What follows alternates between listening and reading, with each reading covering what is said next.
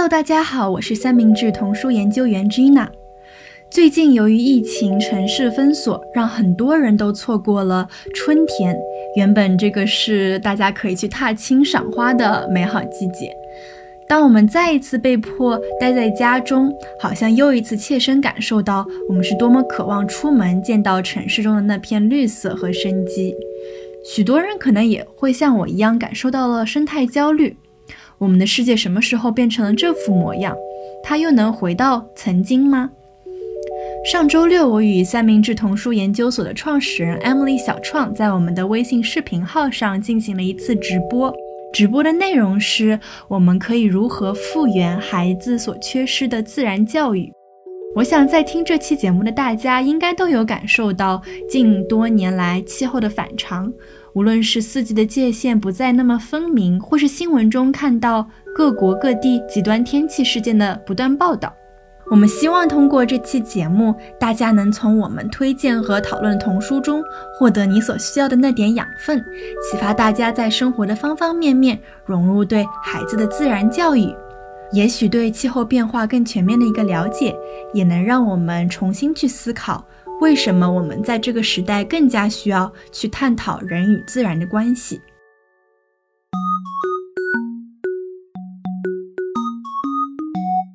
其实生态焦虑，它是整个对大环境的一个焦虑感。呃，因为我们大环境中有很多事情的发生，无论是气候变化还是疫情，都让我们感到很难过，感觉生活中有很多不确定性。但是又我们自己从个人层面无法做很多的改变，那那种无力感，呃，很大程度上就会导致我们会有这个生态焦虑。在今天可能直播偏后面一点时候，我们会讲到说，孩子为什么有可能会有气候焦虑。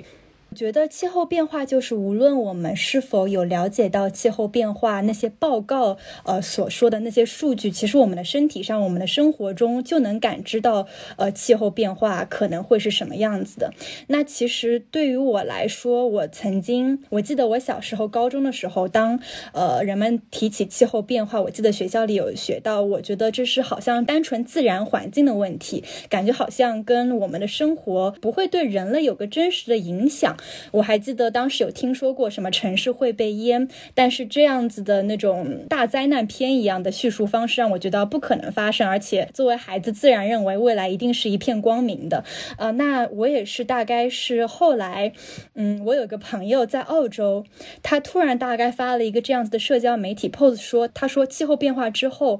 我们不能再喝咖啡了。啊，我当时就一下子，哦，他并不是说不能喝咖啡。我后来查了之后，搜到说，当呃全球温度上升，呃，现在咖啡生产地百分之五十的咖啡生产地都没办法再生产咖啡，所以以后的咖啡可能会更少、更贵，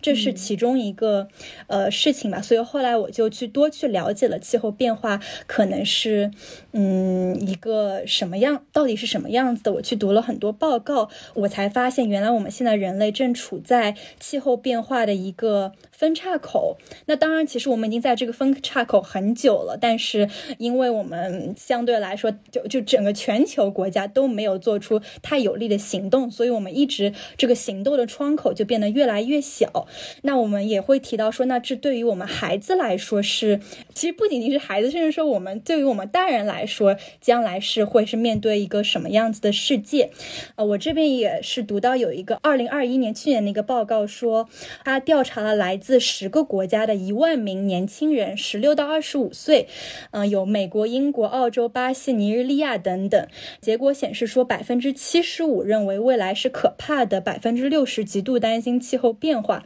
其实说实话，当时我看到这个报告的时候，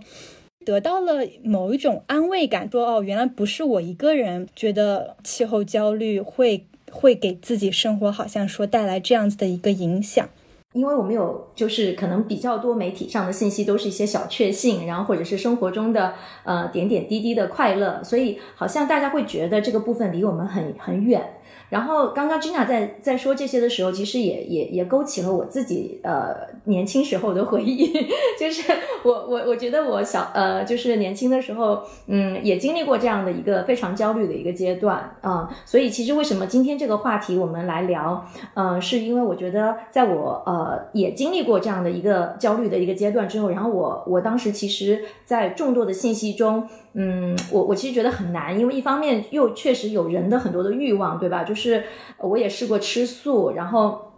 呃，就也也没有办法长期的坚持，然后嗯，生活中当你的呃，特别是在二十岁到四十岁这个阶段，你的生活是车轮滚滚往前走，然后我们国家过去几十年也是一个非常快速发展的这样一个阶段。其实，在这个时候要收缩人的欲望，或者是说让我们完全做到嗯，用最极致友好的方式去和地球相处，其实我我我自己当时就就完全就败下阵来，然后就会觉得说。啊，算了吧，那我我我就我就不要去想了，甚至会屏蔽掉一些这样的信息。然后我重新关注到这个话题的时候，是因为我做了妈妈之后，当你需要去跟孩子去介绍。呃，这些世界上的呃规则是怎样运转的？然后自然界是嗯是怎样运转的？呃，有的时候你就会发现有很多的悖论，就是很难很难去跟他解释。那么特别是最近这个呃，我觉得新冠疫情对整个全球带来的这个很多的影响，刚刚我们这边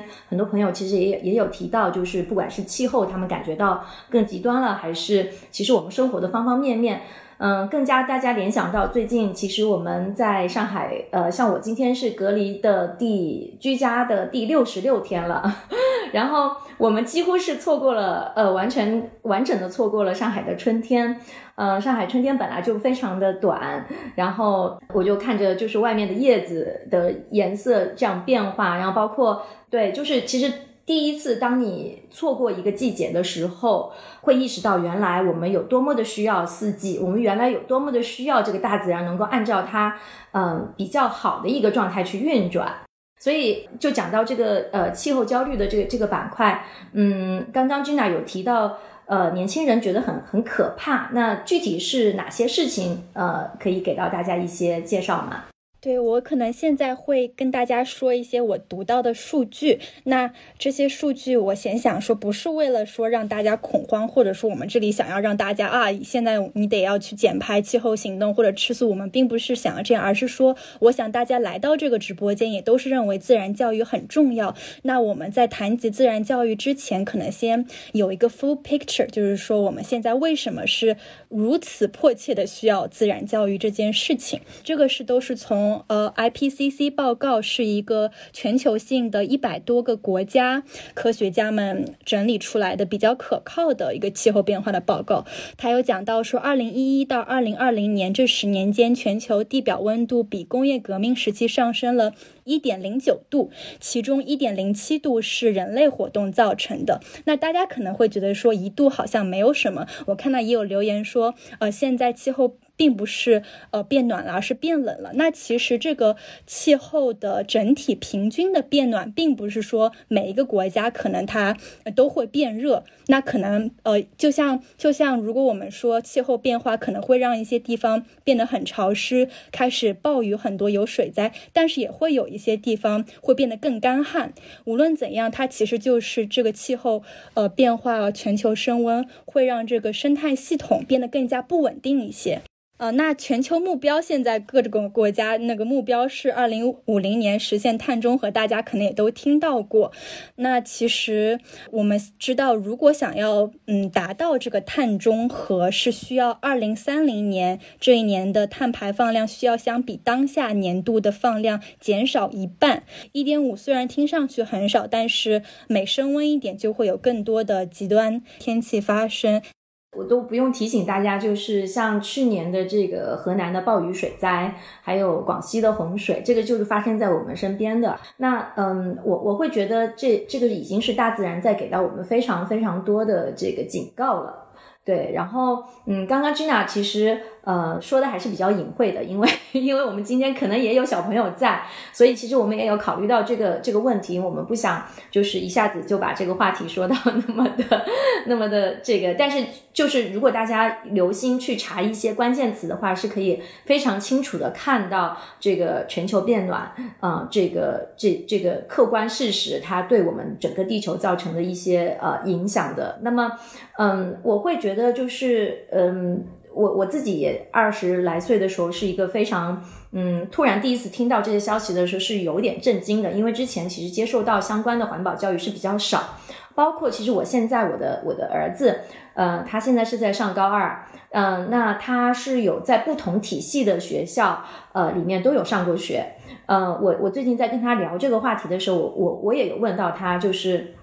你们学校里有没有过这样的自然教育？因为他也有上国际学校，或者是一些其实，嗯呃，思维比较开放的，呃，然后他们学校的这个应该说宗旨之一就是要有要成为一个 sustainable 的一个呃系统，所以他们其实学校里是有专门的环保的社团的。但是呃，可能他们呃在年轻的时候能做的一些事情，就是会呃比较比较年轻一点，比如说他们会在呃世界地球日的时候，大家都穿上呃绿。色的衣服去拍照，就是所以这些可能 在他看来，他就会觉得，嗯，其实你们不是真心在对待这这些事情，你们照样还是吃外卖，你们照样呃，其实我我会觉得就是在呃年轻的时候接触这些观念的时候，容易有一些二元对立的想法，会觉得说啊，这个事情好像离我很遥远，那你也不要来道德道德绑架我啊，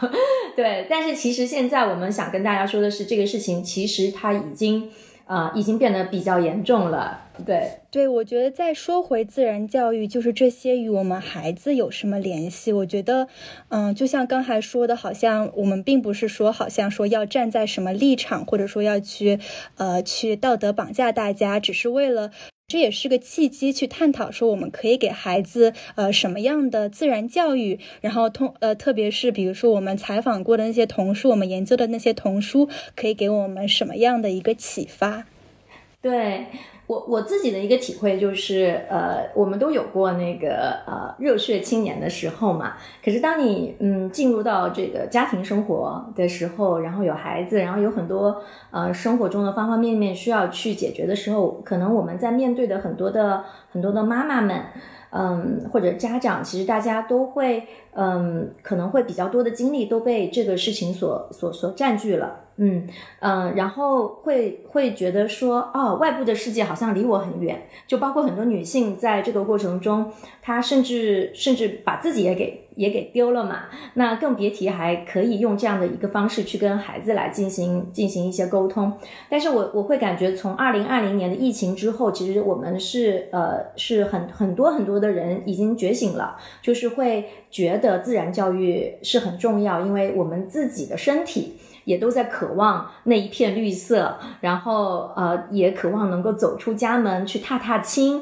接接地气等等。所以，我们今天呃，接下来要跟大家讲的就是，我们可能会用十本童书啊，当然其实也是大人会非常喜欢的，它是一种非常有意思的这个表现形式，来跟我们呃，就是大家分享一下。嗯，我们怎样可以用一个比较简单的方式和孩子们去聊到这个话题？嗯，不不不一定是说要就要把它就是架上神坛说哦，我们要对它进行一个自然教育，而是说这个是我们在日常生活中就可以进行的一些对话，然后可以帮助我们来重新思考人与自然的一些关系，以及我们想要怎么样生活。所以，所以我今天给大家总结的，因为我就是因为我一直在跟呃妈妈们打交道，爸爸们打交道，所以我觉得我今天想总结一些。我们作为大人，嗯，如果说，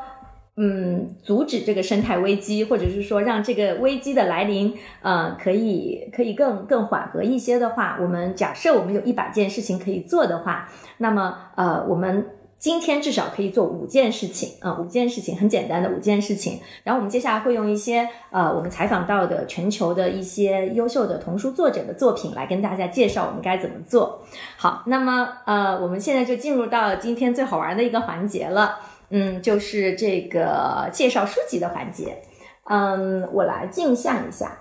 呃，这本书是呃 Gina 采访的一个作者，然后非常好的一个。呃，徒步徒步指南应该说，嗯，嗯，我来进。对他这本书中中文译名叫《去郊游》，英文是 The Hike。呃，那刚才呃有留言，我有看到说自然教育有的时候很刻意，但其实如果能够融入在生活中，我们只是单纯的带孩子就是去接触自然，去留心可能路边的花花草草，那其实这就是自然教育。那这本书其实是呃作者画的是三个女孩，她们去一片雨林去徒步，然然后它有趣的地方在于，呃，他们的路上会有经过很多很多的动物和植物。作者把所有书上出现的植物和动物都标了呃名称。那作者也有讲说，他希望这本书有多种的方式去读。那如果孩子很小，可能四五岁，呃，他可以单纯的跟着爸爸妈妈一起读，啊，看着这三个女孩的呃整个去徒步的旅程。那如果大一点的孩子的话，他可以去。读啊，这些植物是什么？甚至他可以自己像呃这三个女孩在这个本书的背后有一个野生自然笔记，他也可以像他们一样，嗯，去做一些自然笔记。他可能会被受到启发，呃，甚至只是单纯在小区里，如果如果你现在分在家里，如果你很幸运的可以在小区里走一走。我们可以说把小区里看到的花花草草能够画下来，甚至你可以用现在有很多软件，你可以搜索说这是什么植物，这是什么花，像手账一样去记录。那为什么要去记录这个东西呢？嗯，作者也有说，嗯，他自己每次去徒步的时候都会带着一本植物百科。那我们知道，当我们了解一棵植物或者一个动物的名字的时候，我们跟它的关系会发生很大的变化。像像我最近在家里，我会拿着一个望远镜，正好我家里有个望远镜，我会 在在在我的楼层去观鸟，从我的窗台。我可以看到我们小区的一些鸟，然后我会网上去查啊，这是什么鸟？所以其实并没有说我们需要好像说很刻意的去做什么，而是更多的带孩子去留心一下，哎，我们小区公园或者路边有什么样的一些，嗯，有一些什么样的植物，它们的名字可能叫什么？那可能我们这一代人对于呃自然当中的一些名字，也许也并不是就完完全全很了解，不像这个作者一样，他能够说出。他家旁边所有植物的名字，但我觉得这也是一个契机，可以跟嗯宝宝跟孩子一起去学习。我觉得像 Emily 说的，孩子其实也是我们的老师。嗯，可能在孩子稍微大一点之前。当他们是孩提的时候，他们对于生活中就一条小路，他对所有事情都好奇。我觉得我们要做的可能就是帮助孩子去保持那个好奇心。那可能这本书也可以作为一个辅助。这本书的中文名叫《去郊游》，是最近刚翻译出版在国内，然后英文是叫 The Hike。啊，然后我还记得这本书的最后一页，嗯，是三个女孩，她们徒步完了，她们回家路上在看。看星空。那当我们看星空的时候，也许会发现，带孩子发现，原来在我们小小的世界以外，可以有这样一个广阔的世界。嗯，当时作者也对我说，这就是他创作这一页的一个初心。嗯，对，这一页也是我非常喜欢的，就是翻到这里的时候，就觉得非常非常的呃惊喜，非常的惊喜。嗯，就是他们徒步了一整天，然后天开始暗下来，然后在这边有呃有很多的星星座，然后最后下面它有一个很小的细节，就是在这里，呃有一个波斯菊，小小的菊花，然后它呃标注上它的名字叫做 cosmos，因为 cosmos 同时也是这个宇宙的意思啊，所以。嗯，我我就觉得说这这这本书就是它就是好像从一个小小的植物，还有这个嗯看起来就是不起眼的路边的野花野草，呃，让我们去看到原来大自然就是其实是有有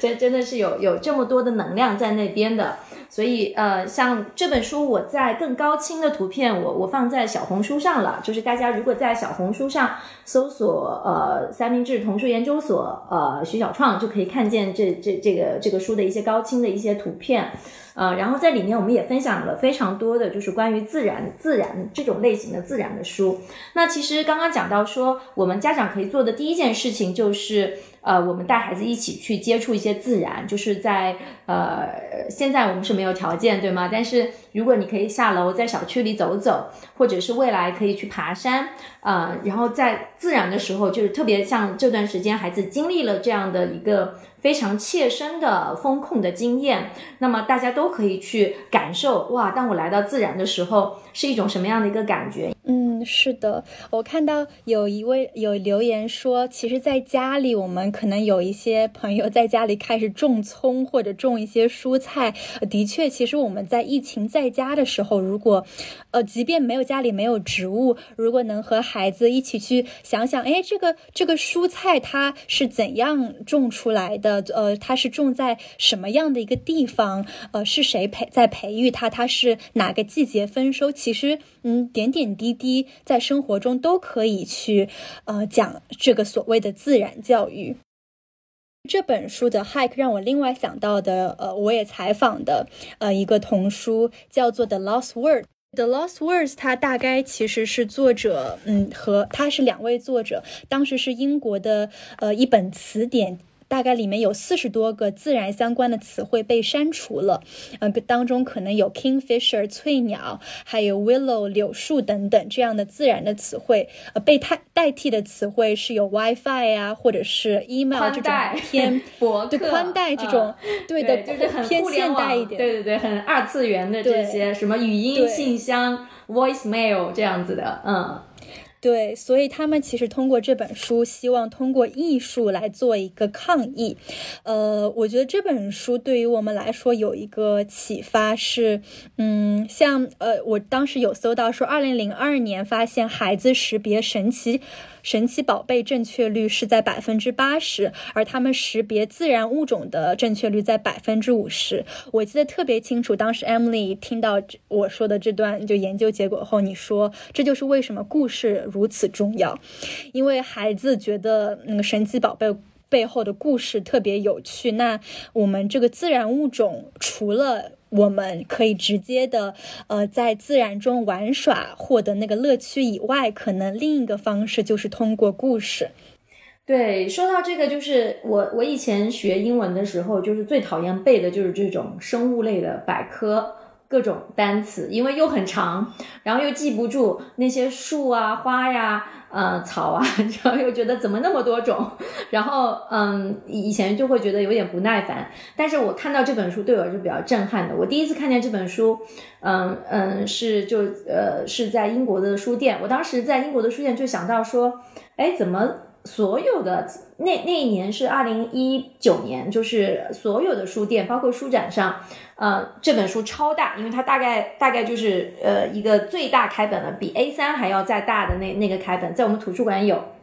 那当时就觉得，呃，为什么为什么有这样一本书？然后翻开来看的时候，其实我我我当时就已经觉得惊讶了，就是因为里面比如说像 cauliflower。就是我们其实呃，就是我们吃的花菜啊，嗯，这个词都被删除了。然后他们删掉这些词，就是觉得这些词也没什么意思了，就就也没什么价值了，好像就是它可以从词典中拿掉。所以我们当时就采访了这位作者，嗯，那个大呃这个文章大家在我们的公众号可以可以找到，叫做《二十个词汇消失于字典中》，他们创作了最美丽的抗议。对，然后他们还有一首超好听的歌。啊，我我现在可以做背景音乐放给大家听，然后金娜可以介绍一下，我特别喜欢这首歌，嗯，特别好听，我我放出来。我也是特别喜欢，我当时还看他们现唱的一个演唱会。但反正这本书它大概呃其实是有二十个词吧。作者先是有一页呃表示啊这个嗯生物或者植物动物不存在，那他是邀请孩子们去读书上的一串诗句。把这串诗句当做呃魔法魔咒一样读出来，将这些动物和植物召唤回这个页面上。当时作者有跟我说，呃，有家长反馈说，他的女儿真的以为是他读了那段魔咒，让这个动物重新返回到了他的自然家园中。嗯，其实我觉得这个这本书也是一个很好的一个对话，呃，开启点吧，就跟孩子说。如果我们不知道这个词汇，不留意这个植物、这个动物，那可能不仅仅是一个词汇的消失，有可能是它本身这个动物、植物在这个地球上的消失。对，这边张娜说，那中国被消失的词就更多了啊。是的，我们这边本身就地大物博，然后呃，我们很多物种也好，不管是植物还是动物，其实都在都在消失中啊。但这中间有一个点是在于说，当我们知道一个生物的名字的时候，其实我们和它的连接就发生改变了。那呃，为什么说？嗯，有些词它逐渐的消失，包括我们如果带我自己也有这个体会，我带孩子去呃去徒步的时候，嗯，我是要用一个软件，我才能够去告诉他这个花或者这个草叫什么名字的。嗯，我我自己原来是没有接受过这个教育的。我我小时候我只记得有限的几种花花草草，也没有也也也当时也没有像那样的百科的书可以去查。然后时间久了之后，你就把自然的这一块就就完全切割掉了。那嗯，我看当时 Gina 对这位作者的一个采访，我当时印象比较深刻的就是说，为什么这些孩子。你刚刚说他会不知道那些词，他认不出那些词，是因为他们的父母也不知道。所以我当时听到这个时候，我就想，对，如果我的父母，我如果我的孩子要问我妈妈这个是什么叶子，嗯，这个是哪一种菊花或者什么的，我我其实很难跟他说的很具体，很很很很就是带有这样的一个连接。嗯，另外就是呃，我记得 The Lost Words 的或插图是因为他是两个人呃合作的嘛，那个插画师他当时就。呃，有提到就是说，其实蒲公英是一个再普通不过、再草根不过的一种植物了。但是他说他在他的这个插图中画那个蒲公英的时候，因为蒲公英这个词不是也被删掉了嘛？然后那他在画的时候，他就说他这是他第一次呃去细数那个蒲公英的羽毛。然后虽然这个嗯。它是一个那么常见的一种植物，但这是他第一次在他面前停留，只是为了观察它的结构，呃，比如说它的根茎的那个末端有个小钩子啊，然后它的小叶子又是怎么长大的。然后他当时说到一句话，就是说，呃，大自然是我的信仰，而我的画作是我的祷告。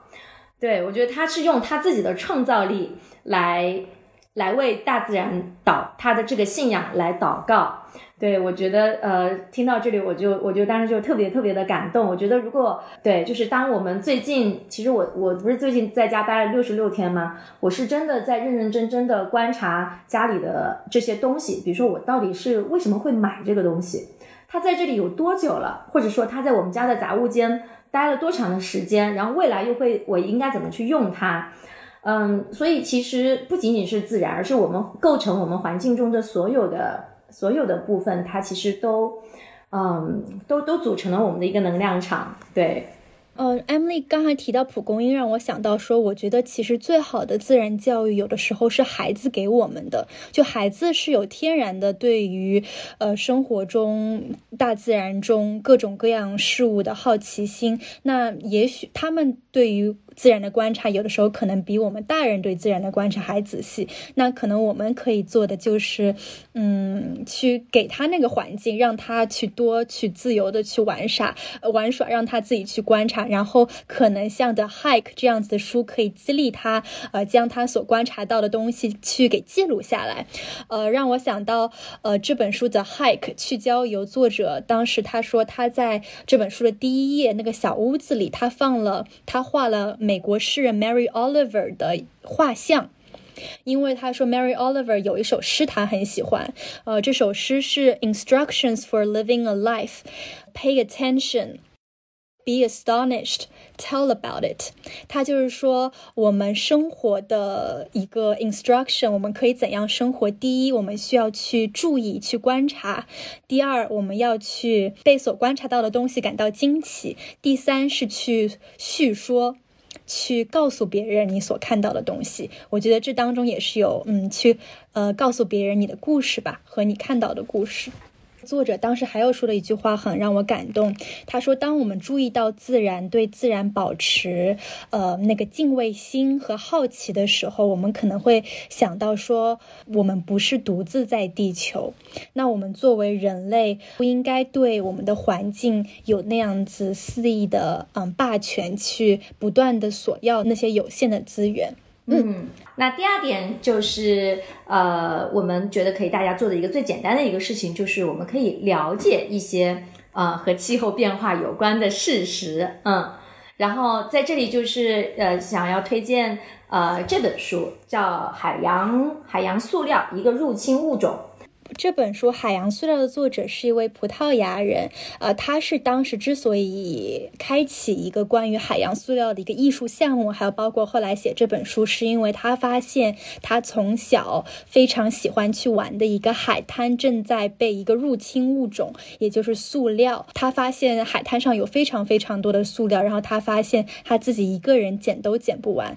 于是他觉得说，既然人们不愿意去海滩去了解这个塑料问，问题，那他就要将这个塑料问题摆到人们面前，所以他一直以来在社交媒体上，Instagram、Facebook，他用他捡到的那些五颜六色的塑料，他会去创作成一些艺术品，展现给大家。大家可能第一眼会觉得说，哇，这个是这个好美，然后呃，就是第二秒会发现啊这居然是用塑料做成的。那为什么会推荐这本书？是因为嗯，这本书嗯，它当中也有很多插画，但同时它也讲。讲了很以非常呃 accessible 容易理解的方式去讲了塑料对于地球带来了什么样的影响。那这本也其实也是被归类为童书，但我自己也有这本书，我读下来之后，我也读到特别特别多我之前从来没有了解过的一些信息。嗯，我觉得这无论是大人还是如果说嗯家里孩子已经比较大，他能够独立去读这些文字类的呃非虚构类读物的话，他是可以自己去读，然后嗯大。呃，和爸爸妈妈和父母可以一起去想说，我们可以在生活中做些什么。然后我还记得。那个作者，呃，他有提出过一个建议，说可以在家里，呃，家长带着孩子一起。如果如果你觉得说，呃，在生活中减少塑料是你愿意去做的一件事情，那你可以，呃，设想一下，从你早上闹钟响之后，你所碰过的所有事物中有哪些是塑料？那有哪些是否是可以减少？是否可以拒绝的？嗯。对，呃，这本书我我我我觉得就是非常适合，就是已经可以认字的孩子，然后他可以自己看，或者你可以跟他一起看，所以差不多可能两年级以上吧，我觉得都可以看，呃，甚至于如果一些阅读发展比较早的孩子，一年级开始就可以看，因为它的图片，呃，图片非常的好看，然后也是。嗯，他呃会把他在海洋里捡来的那些垃圾，用非常艺术的方式把它呈现出来。我记得好啊，应该是这位作者，他就是说他小时候就是在一个呃一个就是离海很近的地方，就是冲出家门就是海，所以呃他就很容易闻到这个海洋的气息。那其实呃我们人的五感是打开的嘛，那如果说这个呃。这个海洋它上面呃已经有了越来越严重的污染的话，其实这个海洋的气味也会发生变化，然后也呃呃就是他他自己就是之所以会关注到这个话题，也是因为和他的生活离得非常的近。然后嗯我我会比较推荐这个这本书，是因为。呃，这本书第一也很便宜啊，几十块钱，在浪花朵朵它是有中文版的，呃，英文版会比较难买，我觉得英文版会比较难读，因为呃，英文版它对孩子的英文的阅读程度会有一定的要求，呃，我目测下来这本书应该是要至少是英文程度达到美国孩子四年级才可以读的，嗯，但是如果是中文版的话，其实你就像刚刚说一二年级的孩子就可以刚好在这个年龄段就可以开始读了。呃，里面有一段话，我想分享给大家，是这个作者说的。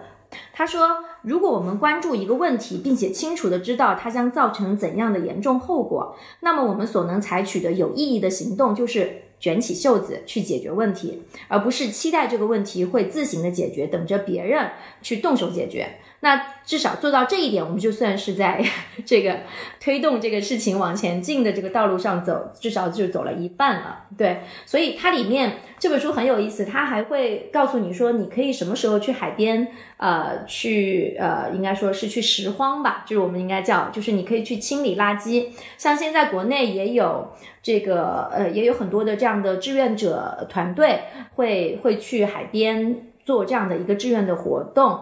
所以，嗯，如果来说，我们还可以做什么事情？就是我们可以在生活中，嗯，我觉得点点滴滴的，就是你的衣食住行，呃，你所有的消费，你的你的采买，你选择和什么样的物品。让什么样的物品进入到你的生活，嗯，就我我觉得其实这个都是我们每个人可以自主去做的。呃，你怎么花钱，花你的每一笔钱？嗯嗯，可能也会有家长说，那我们的孩子比较小，那不可能说我们直接告诉他说啊，每年呃有多少多少吨的塑料进入海洋，对于他们来说这个事情太庞大了。那我们也有采访一位作家，有研究他的一本书，叫做《Somebody Swallowed Stanley》。这本书非常可爱，作者他将这一个塑料给他取了一个名字叫 Stanley。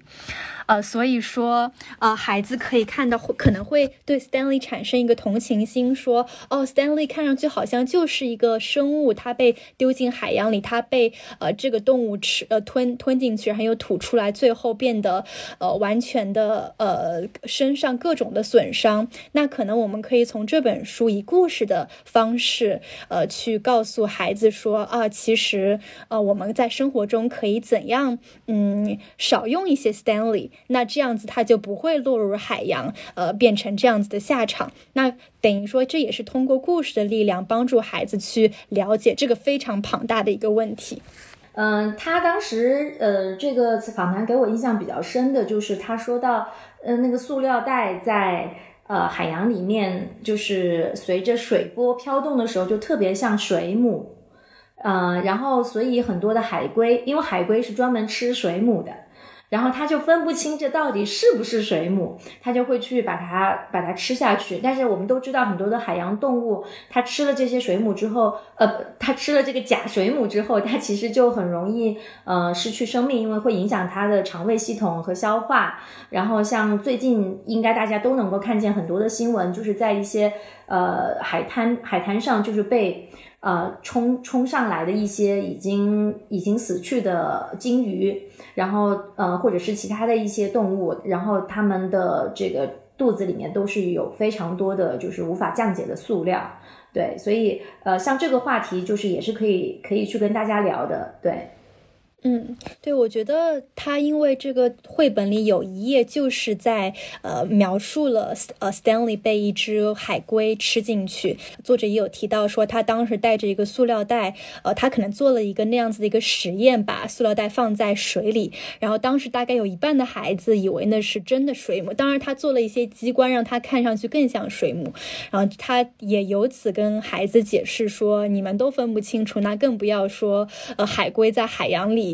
能够分清楚这到底是不是水母了。嗯，对。然后我记得这个作者他是他自己是呃也是小时候就是非常亲近亲近自然嘛，然后后来就去专门研究这个了。嗯，他还蛮酷的，他在国外的那个社交平台上面有非常拍了很多很酷的视频。嗯，如果大家感兴趣的话，也可以去看。然后他有一个最呃有意思的经历是，他曾经被鲨鱼咬过。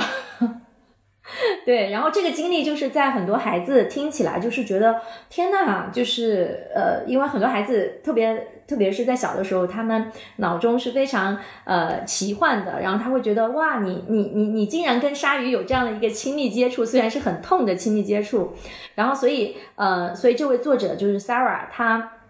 他就嗯嗯就会去被邀请去到一些学校去跟这些孩子介绍他呃就是他的这些经历，包括他对鲨鱼这个物种的一些了解，然后嗯然后他就发现了一个事情，就是呃为什么我们之前呃很多孩子他没有特别的留意到这个话题，就是因为。在最早期倡导这个环境啊，还有这些嗯气候啊等等这些话题，都是因为是科学家提出来的。那他们都是用非常科学严谨的语言来来和大众交流。但是当他把自己的故事，呃，当这位作者 Sarah 他把自己呃亲身的一些经历和一些用故事的方式讲故事，包括像你刚刚说他给他们做实验，呃，把塑料袋变成一个水母的这样一个方式去跟孩子交流的时候呢，其实呃孩子就很快就印象很深刻。嗯，然后，嗯，就会就会发现说，其实这个方式是讲故事的方式，是其实是可以很很轻松的做到，呃，和人去谈论这个话题的一个方法。所以这个也是我们很很主张，就是呃，家长朋友们可以就是用一些这样子的书。呃，作为一个工具，然后你用讲故事的语气去跟孩子沟通，而不只是给他摆一些数字啊，或者呃什么的。就是因为我们阅读的话，就是你可以看呃非虚构类的书籍，呃是关于这个世界的真相的，但是你也可以看一些呃这种就是呃故事类的。那么这这样子的话，其实就是都可以搭配起来，嗯。嗯，那我们现在要不讲第四个，也是说用讲故，我们如何用讲故事的方式来培养孩子对这个世界的关怀还有感恩。嗯，对，我们其实第三个可以等会儿再讲，就是那个 Planet Rescue 那个。对，哦哦，不好意思，我 错过了一个。对，但是呃，我我我觉得还是先讲这个吧，因为这本书真的太好玩了。因为这本书特别好玩的一点就在于是说，它简直就是一个变魔法的一个一个一个状态。我正好联系 Sarah，她在采访中说的，呃，不仅仅是问题问题的意识，我们得给出解决方案，不然的话，我们只是在消磨孩子的希望。那其实 Emily 手中的这本 Planet Rescue，它的中文是拯救地球，它是本胶片绘本，因为它所有的页面之间都有一张胶片，当我们从左翻到呃。从右翻到左的时候，会发现，呃，它这个图画会有一些变化。那孩子可以在自己翻阅的过程中，呃，看到一个这样子的一个魔法的发生。嗯，可以想到说，他们可以自己产生思考，说，那我们想要帮助我们的地球妈妈，她可以做些什么？就过来，他一个胶片过来，就是他整个情节就发生改变了。嗯。嗯，我觉得这本书很棒的地方就在于，就是小朋友他可以自己去翻阅，他甚至可能不需要呃爸爸妈妈在旁边一起。但我觉得，就是如果能爸爸妈妈陪伴着一起读是最好的，因为这样子关于这个怎样保护地球的这个对话才可以呃发生嘛。那他等于在自己翻看的过程中，会发会发现哦，原来是这样子的一个行动，嗯，可以让这个地球可能发生一些变化。他可以，而不是说呃。他直接被嗯，可能说老师或者家长告知说哦，你得这样子做。他可以从这样子一个神奇的胶片中自己去理解，嗯，他拯救地球可以怎样去做。然后呃，我们另外还有一些书可以推荐给大家，嗯，这个这本书也是 Gina 采访的，你可以介绍一下，超酷的这本书，嗯。嗯，嗯这本书是一位澳洲作者，他叫 Zeno Swader。他这个封面上的小女孩，他说是基于他的女儿画，呃，小女孩是基于他女儿画的。那这本书叫 This Small Blue Dot，就是这个小蓝点。它是将地球画成了这样子的小蓝点，是受嗯，大家可能知道，当时 NASA 呃在星空在那个宇宙中拍的，嗯，航天探测器拍到的地球，在整个大宇宙中原来是。只有这么小的一个小蓝点，我觉得这本书特别棒的一点就是在于它当中有非常非常多呃文化元素。就可能当中，我记得小女孩她在介绍说她喜欢吃什么，她有说她喜欢吃中国的红豆包，她有说她喜欢吃意大利的一个奶油卷，嗯，所以它所涵盖的一个多元化的一个元素，我觉得可以让孩子意识到哦，原来在我自己的这个小小世界外，还有这么多不同。同的人，不同的呃生活方式，还有这么大的一个宇宙。嗯，而且他有说，当我们跟孩子说什么去拯救地球、去保护地球，呃，这个是非常大的一个意向。但如果我们呃通过这本书，或者说甚至如果现在家里没有这本书，呃，用一个小小的一个，用一张照片或者一一幅图画，告诉他说，其实地球在宇宙中就是这样子一个小小的蓝点。嗯，它非常大，非常美，但是嗯，它也很脆弱，需要我们去保护。护，那对于孩子来说，其实也更能够理解一些。嗯，然后我还记得非常感动，这本书的最后是，嗯，这个小女孩她迎接来了她的妹妹还是弟弟，我有点忘记了，但是迎接来了一个宝宝，嗯，她的妹妹还是弟弟，然后她，嗯，最后。嗯，邀请读者去思考说，What will you add to our story？你会给我们的故事带来什么？这让我想到，我之前读了一本书，是马上宫崎骏要拍成动画的一本书。呃，那本书叫 How will you live？那本书我记得他有一句话说，呃，我们从这个世界上拿走了很多东西，那我们可以，呃。给予他什么呢？我觉得这跟这这个这本书最后的这个问题还挺契合的。嗯，对我们，我们，我们其实这个话题大家都可以来思考一下。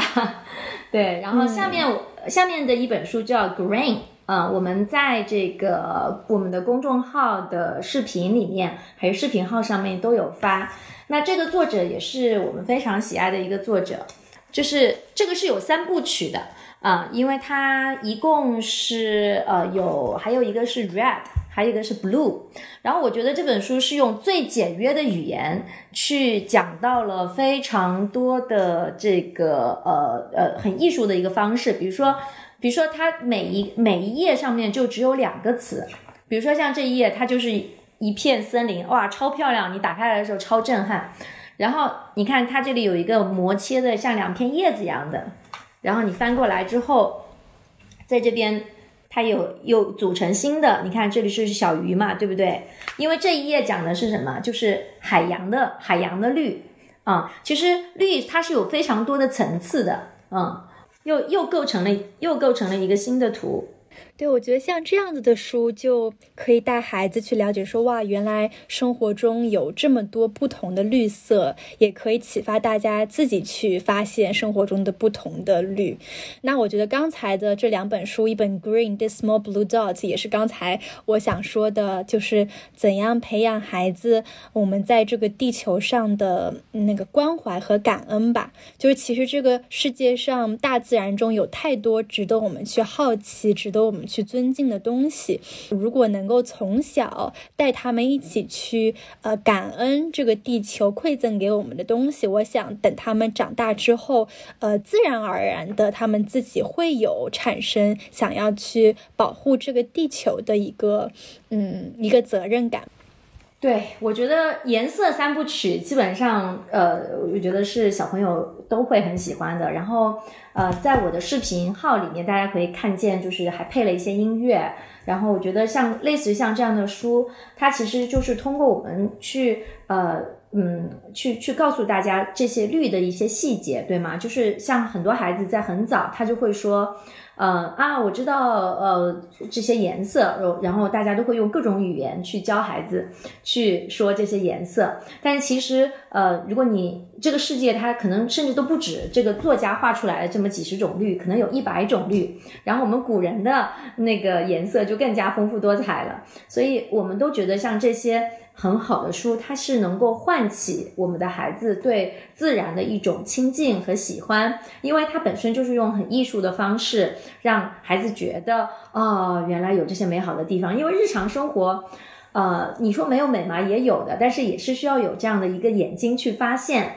发现这样子的很好的书。然后像这些书，它也都是我们精挑细选出来的。嗯，并且我们也采访了这些作者，然后去了解了这个书的创作者他背后的一些故事。嗯，不管是他个人的故事，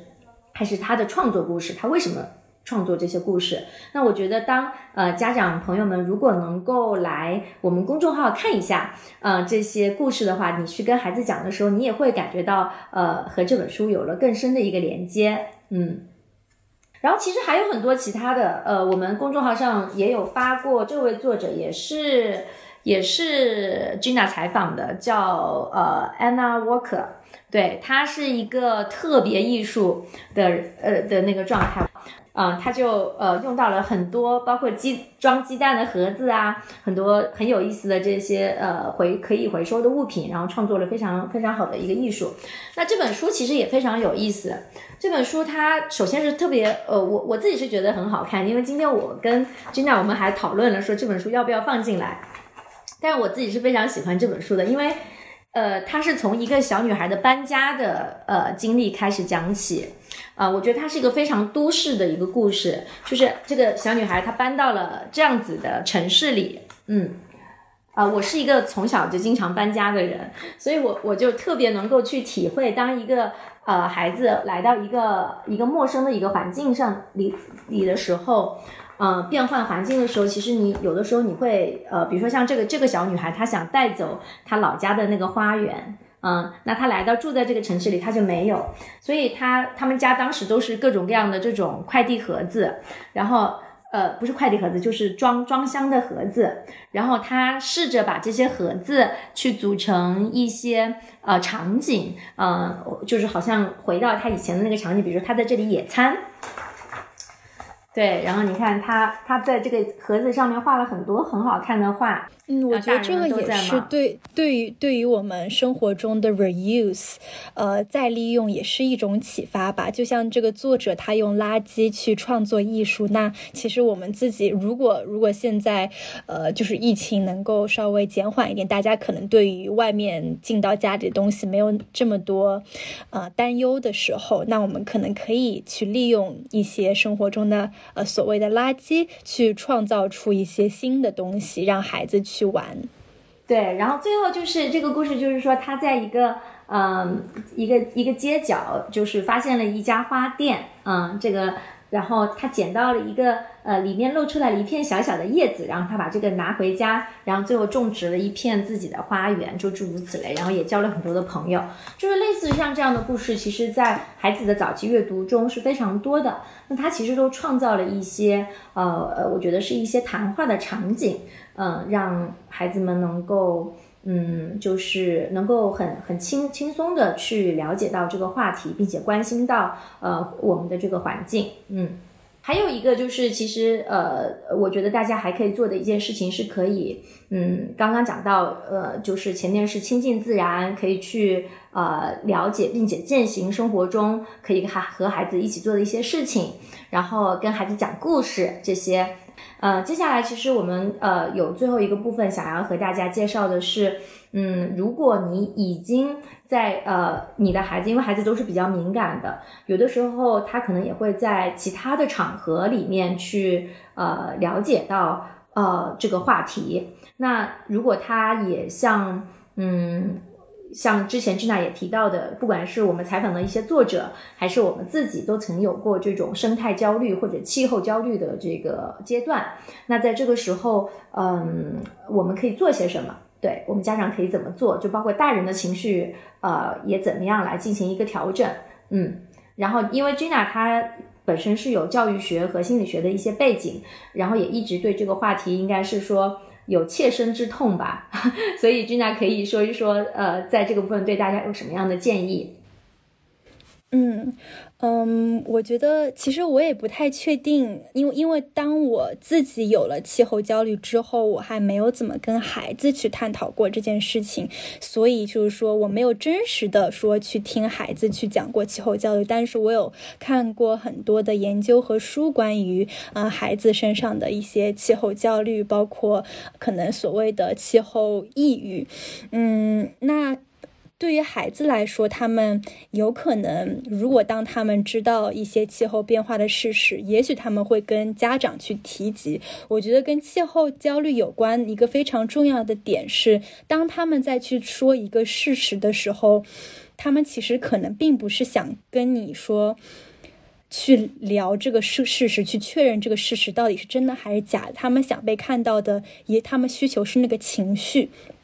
他们在讲这个事实的时候，也许他的背后是害怕、去恐慌。那可能我们所需要呃，作为家长去倾听、去看见的，呃，是他所说的这些所这些数据，这些也许不是事实，也许没有科学证据，他道听途说还是怎么样听过来的，呃，背后的情绪。嗯，因为因为其实气候焦虑有的时候，我像我自己，呃，亲身经历过气候，呃，我觉得现在还是有的。那气候焦虑有的时候会觉得这个情绪是无处安放的，因为虽然因为气候变化的确它是一个无形的很大的一个话题，那我们生活中自然而然的呃新闻中可能不那么多的提及它，有的时候的确会觉得说这个情绪我。我无处安放，不像是好像，嗯，大家在疫情，大家都分成在家，好像这个情绪会觉得说，哦，有这么多人，大家都有这样子的情绪。但气候焦虑会有种觉得说，嗯，我是不是想太多了，还是怎么样？所以我觉得说，嗯，孩子如果有有提及这样子的事情的话，嗯，更多的嗯去看到他们的情绪，嗯，像我们上一期直播就有讲到说如何倾听孩子，可能当中也有一些可以启发的内容。还有一个就是，呃，我觉得可以带着孩子一起去了解 climate solutions，就是现在世界上有非常非常多的人在呃去做环保，还有解决气候变化的呃一些事情、一些工作。那当他们提及这些呃他们的担忧的时候，也许可以带他们一起去了解哦，其实。是，呃，因为我们我们都有 negativity bias，就是我们都容易偏向于看到负面消息，而不是看到那些正面消息。那正面消息可能就是，其实有很多人，嗯，都在为气候变化做很多很多的努力。呃，那我之前也有看到过一个视频，他专门总结了，其实，呃。世界了解到气候变化之后，有这样有这些的改变，但可能在大部分的负面消息中，孩子不一定能够看到，嗯。这些正呃正面的消息。所以我觉得，嗯，对，一个是这，呃，一个是去倾听、看见孩子的情绪，然后可以是和他们一起去了解 climate solutions。然后第三点，我觉得其实挺重要的是，是可能作为家长、作为大人，我们可以自己去关注一下，去了解一下气候变化的事实。因为不然的话，当孩子去讲一件、讲一个看似好像不可能发生的事情的时候，嗯，我们会说啊，不可能发生的，没没有你想的这么糟糕，嗯。导致他们没有没有感到自己的情绪被接纳。那其实，如果说我们能够自己去了解、去正面那些事实，当他们去呃诉说这些事情的时候，我们可以跟他有一个感情绪上的感同身受。嗯，没有，我就自己会有一个感觉，就包括有的时候跟朋友聊的时候，就是会有一种感觉是说，嗯。就是太不确定了，这跟我们上一次的一个感觉，呃，我们也有聊到，就是疫情带来这种不确定性，嗯，那大家会觉得我也不知道什么时候可以恢复一个我们以为的一个自由的一个，就是更稍微这个正常一些的生活。但是，嗯，其实我觉得我们今天聊的话题，嗯，我们在聊之前，我和 Gina 是有一点担心，就是我们。因为不太想把这个话题 聊得很沉重，但其实，嗯，我觉得从我我自己是从呃，应该说是呃，第一次疫情的时候，二零二零年，当时是呃，就有一个比较严重的这样的一个一个生态焦虑在，因为嗯，那那一次就带来了一个冲击，其实是非常大的。那嗯，可能也是某种程度上来讲，是相应了一个内心。长期以来的一种恐惧吧，就是会觉得说啊，呃，这个世界好像，嗯，似乎就要进入到一个另外一个闸门，然后所有的规则要被重新重新去呃确定，然后，嗯，可能很多很多家长说到这里的时候，其实也会有很多。呃，现实的一些恐惧，对吧？就比如是说，当你真的看到，如果这个碳中和的这个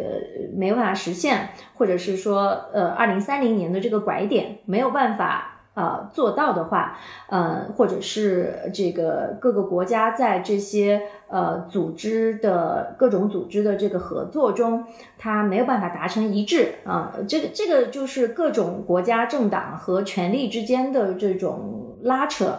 导致很多的事情，就是国际组织它倡导的很多事情，它也没有办法去落实。那在这种时候，我们又知道这个冰川在融化，呃，珊瑚礁在消失，北极熊也就是在在危难之中。然后你你你这些好像看起来是遥远的哭声，我们好像听不见。但是，嗯。这个世界的新闻，以及是说，我们只要你有那个窗口、那个按钮点进去，你穿过那个墙，你是可以看见非常多的东西的。那当你看见了，你就不能假装你没有看见啊。那在这种时候，我们该怎么做呢？因为嗯，很多像我这样的中年人，其实就会 就会开始思考啊，就是好的，如果是说到二一零零年，嗯，这个嗯，有一些城市就会被淹没，那它甚至呃，这个说起来就是，比如说上海也是一个沿海城市，那可能有一些也会受到影响，可能又会像当年这个三峡一样，就是有一些很多人需要迁居，啊，这个城市的很多的规则都需要重组。那嗯，所以我我会觉得。嗯，有一个客观上产生的一个情绪就是无力感呃和不确定感，就是我能做什么，然后你这些情绪无处安放。呃，像我们今天很幸运啊，因为我们能够有这么一个场合来跟大家聊这个话题，呃，然后我们俩之间可以可以去，嗯，去谈论说，哎，至少我们这么一个微小的个体，我们可以去做做一些什么样的事情，嗯，但是大部分的时候，它好像不是一个主流的谈话。呃，大家可能更关心的是，哎，我的孩子接下来幼升小要去读什么样的学校啊？嗯，这个学校它的呃师资力量怎么样啊？嗯，或者是某一个学校它的这个升学率如何？然后我的孩子在这一次的期末考试中又呃考得怎么样？嗯，我觉得大家可能很多都在关心现有的体制中的眼前的这些好像我们能够掌控的东西。啊，但是对于其实也在息息相关的影响着我们的所有的这些事情，大家有的时候好像觉得这个问题太大了，好像也不是我一个人能能解决的，然后我我会感觉这个焦虑是从是从是从这里来的，嗯。刚才 Emily 讲到那个无力感，我觉得我当时了解气候变化之后，我还有一种愧疚感。我觉得这个愧疚感是在于说，我之前一直有听到过气候变化这个词，那为什么我才我才了了解到这个背后？原来是有，就是这么临近我们，影响这么多，以这么不公平的方式影响这么多人的一个事实。为什么我没有早点做什么？所以我才会可能会有点想邀请家长，如果说呃孩子已经可能比较大了，那可能可以去询问他们说你对气候变化有什么样的了解？嗯，然后我嗯对，然后然后包括可能生活中。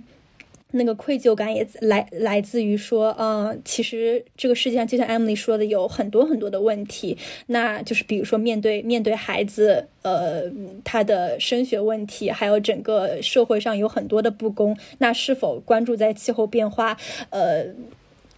如此对气候变化焦虑，是否有一种在在好像 minimize 其他问题一样？我觉得这非常多的情绪是混杂在一起的，嗯。当时对我对我最有帮助的一点是，嗯，我看到有一种说法是，很多学者称生态焦虑为生态关怀。Echo anxiety 其实是 echo compassion。那正是因为我们对这个世界、对自然有很多的关怀，我呃，那我们才会对它的某一些消逝感到感到悲伤。我们哀悼，呃，可能一些动物、一些植物，它可能将濒临灭绝，一些消失，还有包括很多人会受到影响，我们却无能为力。那这这所有的这些情绪最底下，它其实也是对这个世界的爱。对，所以我觉得，当如果说孩子包括自己有那个生态焦虑情绪的时候，可以看到背后这个关怀和爱的部分，然后随之可能其实对这个世界可以有更大的一个感恩之心。嗯嗯，是的，特别好。我，我也觉得，嗯，如果如果某些人他可能接触到了这个话题，他就关掉了，他觉得，嗯，我我没有焦虑啊，我我觉得挺好啊，我我就想这样生活下去，这个事情，那我我不想去关心。呃，我我觉得其实也也也 OK，因为每个人都有可以有自己的一个选择。但如果你呃。不是这样子的。如果你听到这个时候，你会有焦虑，会有担心，会有恐惧，然后也会有这种无无措、手足无措的这种困扰的话，我其实觉得就是像 Gina 刚刚。建议的这样就是你把你不要去用一个负面的词，或者是说一个消极的词去定义它。啊，我也非常喜欢这个 echo compassion 这个词，就是它表示我们在意它，我们在意这个这件事情。然后我觉得我们能做的就是像我们刚刚说的那样，就是从我们身边的一些小事做起，就是也不要一下子就做一百件，就是我觉得从一些呢我们能做的一些事情做起，然后去感受，呃。嗯，去感受自己做这件事情的时候的一个感觉，然后去尽可能去影响啊，影响身边的一些人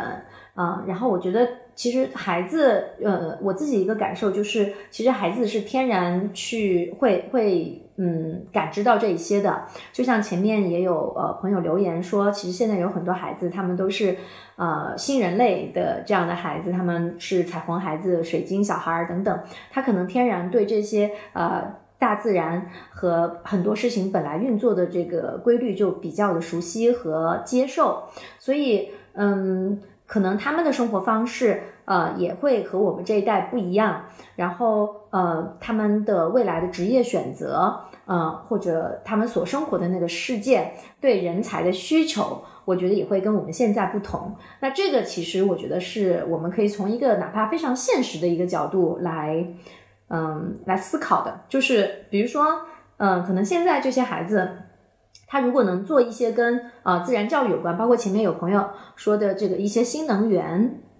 的这个，包括跟新能源的科技啊，或者是系统性的能够去解决这些问题的一些技术，呃，感兴趣和有关。因为当他如果被这个所驱动，他对这些话题感兴趣的话，其实我觉得对大自然的爱和亲近是可以把他们带去啊呃一些。可能属于他们自己的人生方向的，但是可能在以往，就是我们这方面的教育因为不多，然后大家嗯非常多的重视学术上的呃这个成长啊，或者是刚刚说到的这些学校啊、文凭啊等等这一些，反而忽略掉了呃孩子的这个部分的教育。所以，我们今天的主题呃是呃如何复原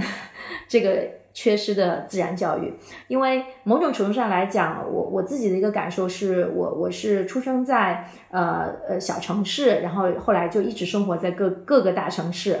嗯，上海、香港、呃伦敦，我基本上是一个好像很难离开城市生活的人，嗯，所以其实我自己所接受到的自然教育也是不那么足够的，那。我会感觉到，其实它对我的呃，不管是身体啊啊，还是心理上的一些健康，其实都会有一些影响。那嗯，如果我们接下来其实如果是有这个一些自主性可以去规划呃这个部分的话，可能对于呃我们下一代孩子的一些教育的目标，嗯，可能也会做一些重新的调整啊。最直接的就是说你的时间怎么分配。对，我觉得自然教育很多时候都是在我们，都是在家长可能心里都是希望能给孩子留出这一片呃教育的一块土地的。但是可能当我们了解到嗯气候变化的一一整个事实的时候，我们可能想说这个自然教育的部分是否可以在这个土地是否可以在。大一点，再多一些。可能疫情、气候变化对于孩子还有家长来说也是一种契机吧。当我们了解之后，嗯，去培养我们希望培养一个什么样的孩子？也许这个是在这个不确定的时代，呃，我们需要更多看到他的情绪，我们需要更多培养他的复原力，还有包括对于整个世界不同文化，还有不同呃怎样以不同的视角去看事情的那样子的能力。嗯。嗯，是的，嗯，刚刚讲到这个复原力这一点，其实我就想呼应一下，就是 call back 一下我们上一场的主题，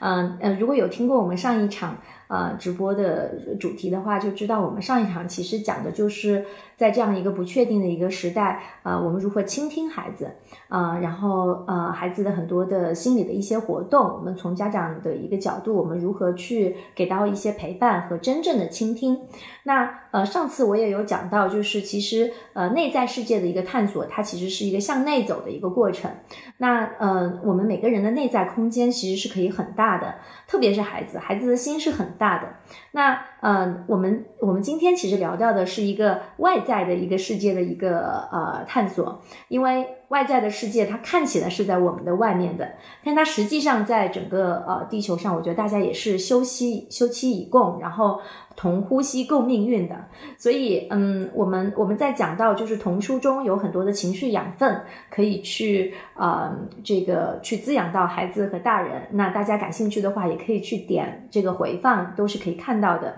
那今天其实我们在讲的就是说，其实外部的世界，呃，它确实是有一些不确定性，然后也确实是有一些这样的危机，它是客观存在的。如果大家感兴趣的话，也希望呃我们今天的这个沟通可以给到。你们一些嗯一点点多一点的动力去多了解一点，然后并且在自己的生活中，呃，不管是孩子的呃课余时间的安排，还是呃我们生活中采买的衣食住行的呃方方面面，嗯，包括啊学校的选择，嗯，比如说我们判断一个学校好不好，嗯，就其实是需要去看，呃，这个学校它有没有关注到这个点的。啊，对环境啊的关照啊，然后这个对食物呃这些基本的重视。嗯，我觉得其实这些都是呃家长。可能在过去这些时间里面，呃，过去有些年是会忽视掉的一些部分，就是当你觉得哦，这个学校它成绩很好的时候，你可能会觉得哦，其他的部分也许是可以牺牲的，但事实上不是这样子的，因为呃，我们如果能够在一个更好的一个呃环境，这个环境包括空间的环境，也包括呃，当然人组成的这个空间，呃，这个这个情感的部分 等等，嗯，我会觉得这些部分它其实是。会给到我们在这种危机时刻的那种人与人之间的温度，也会有很大的很大的不同。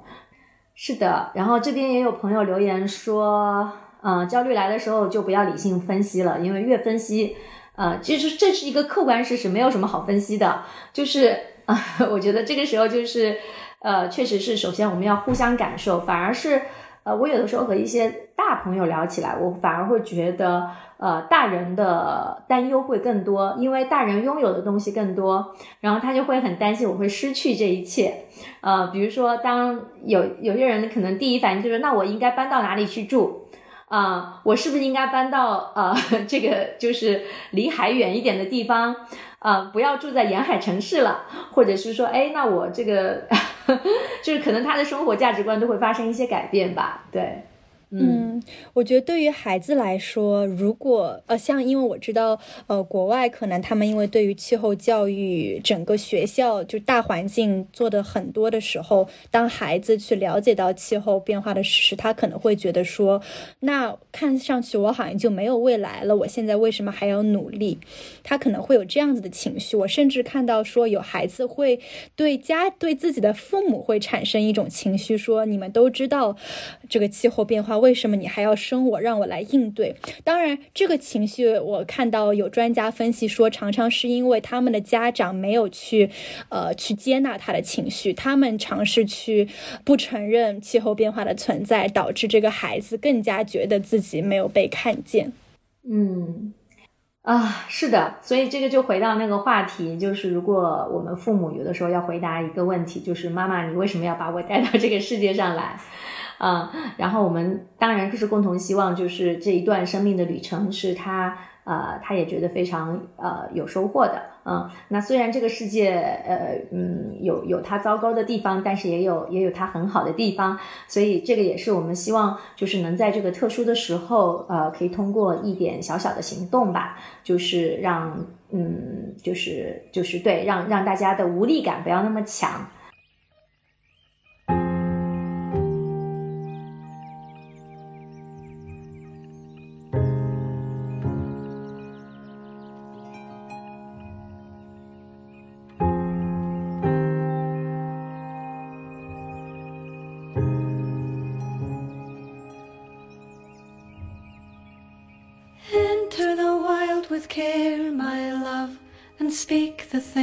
Let new names take and root and thrive and grow. And even as you travel far from heather, crag, and river, may you, like the little fisher, set the stream alight with glitter. May you enter now as otter, without falter, into water.